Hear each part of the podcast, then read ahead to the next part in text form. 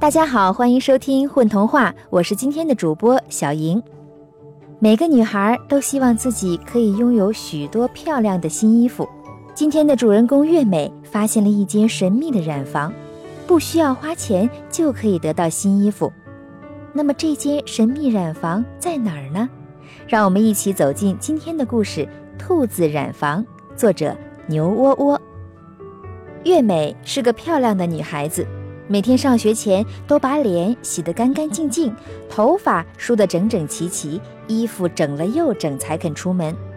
可是尽管如此，还是有同学说她脏，离她远远的，因为月美的衣服实在太旧了。有什么办法呢？月美的爸爸妈妈在她很小的时候就走了，她一直跟奶奶生活。奶奶的眼睛越来越花，已经不能给她做新衣服了。生活紧巴巴的，买衣服是更不可能的。每次听见月美一边穿衣服一边轻轻叹气，奶奶都心疼得要掉眼泪。终于有一天，奶奶说：“月美，听说北山有个染坊，染出的布又香又软，做出的衣服又亮又轻。”谁穿上都会被夸漂亮，讨人喜欢呢？是吗，奶奶？月梅眨巴眨巴大眼睛。那我们去找那个染房吧。可是随即她的眼神就暗了下去，低着头轻轻说：“我们没什么钱呢，奶奶。”不要紧，不要紧，那个染房不要钱，只收花草。听说茜草根、鸭唾草、紫草之类的。很受欢迎呢，你去挖些茜草根吧。从那天起，每天放学，月美都去山坡挖茜草根。一天、两天、三天，院子里的茜草根越来越多了。月美装了满满一大包，说：“奶奶，现在我们可以去找那个染房了吧？”还不行哟，月美，要等到月圆的晚上。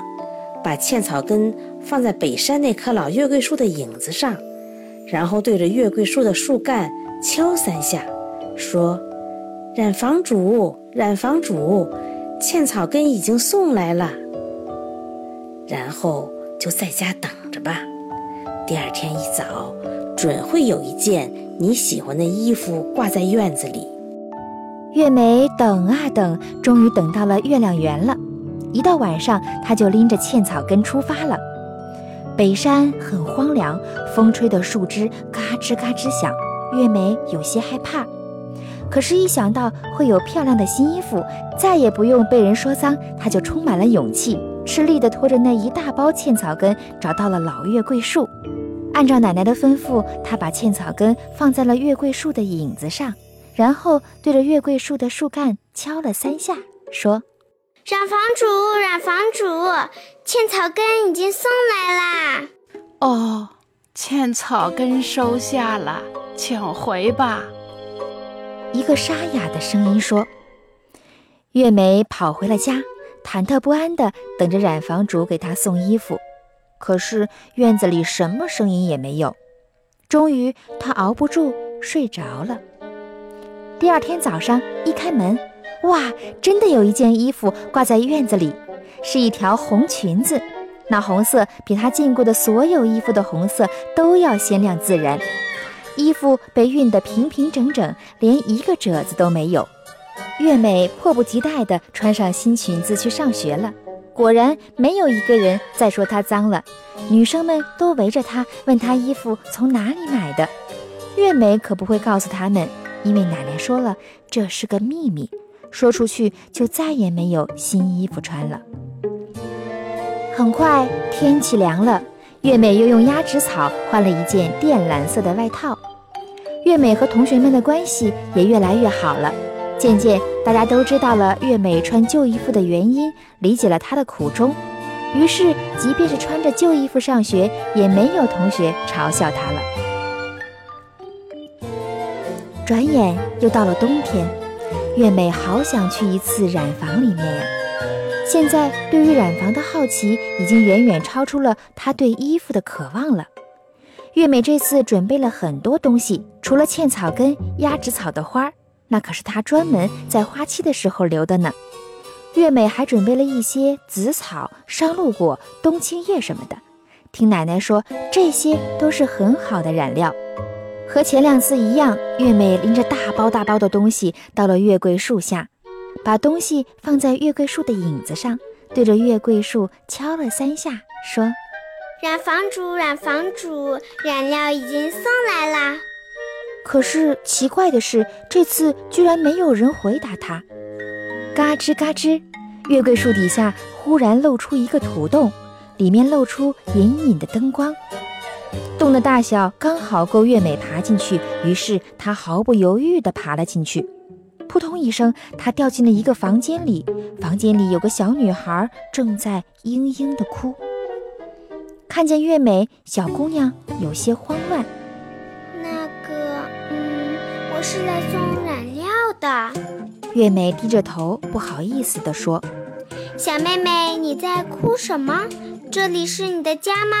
我不小心崴了脚，奶奶不在家，我好痛。小女孩说着，又要哭起来。我给你看看。月美卷起小女孩的裤脚一看，哟，脚脖子都肿了。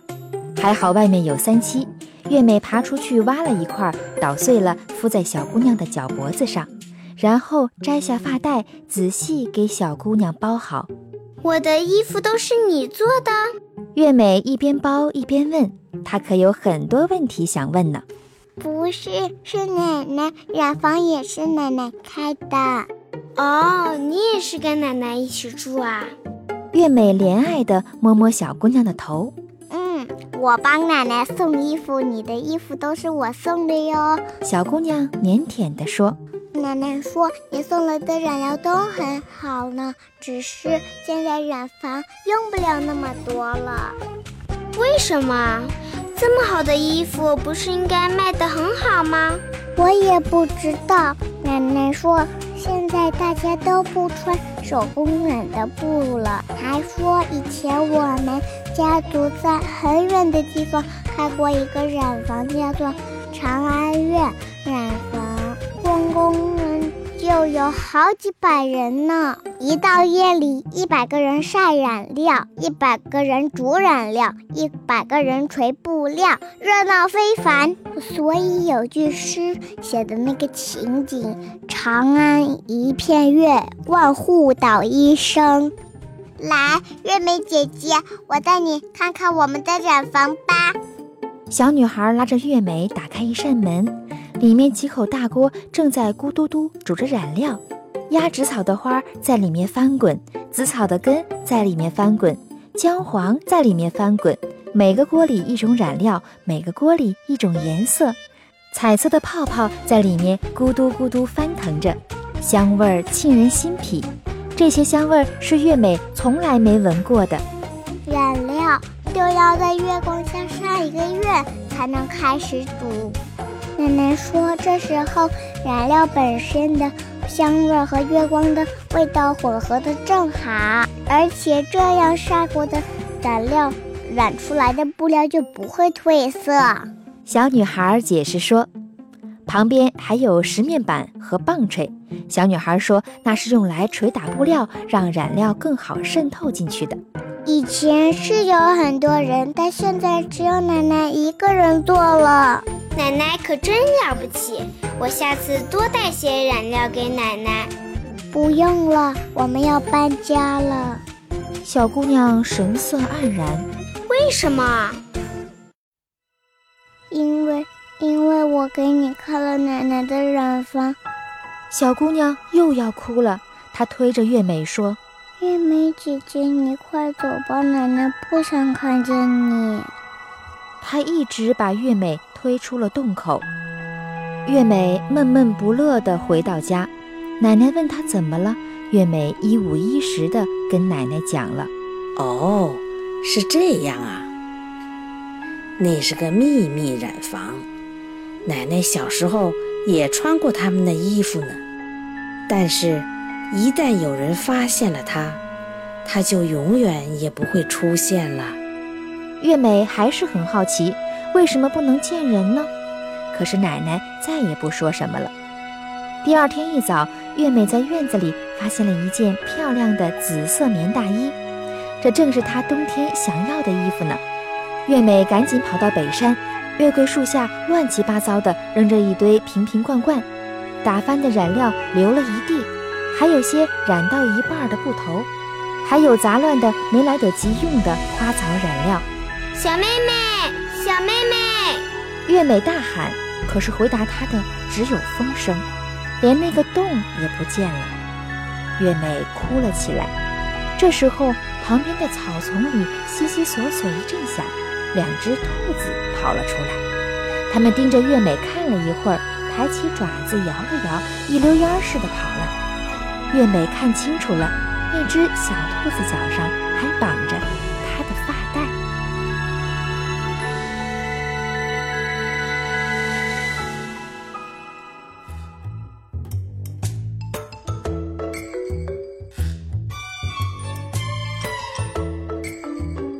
混童话的朋友们，大家好，我是虫虫姥姥。